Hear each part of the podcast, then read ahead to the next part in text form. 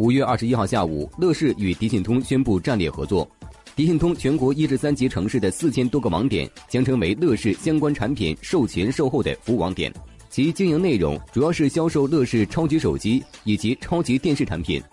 而据乐视控股莱帕尔销售副总裁张志伟介绍，迪信通本身没有库存，相关的配送会由莱帕尔来提供。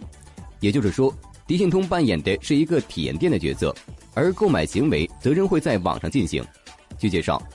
五月二十四号，乐视超级手机和多款超级电视产品将在迪信通北京公主坟店以及上海南方商场店同步发售，并且迪信通今年改造的所有店面都可以预定超级手机，最后均集中在这两家店面提供。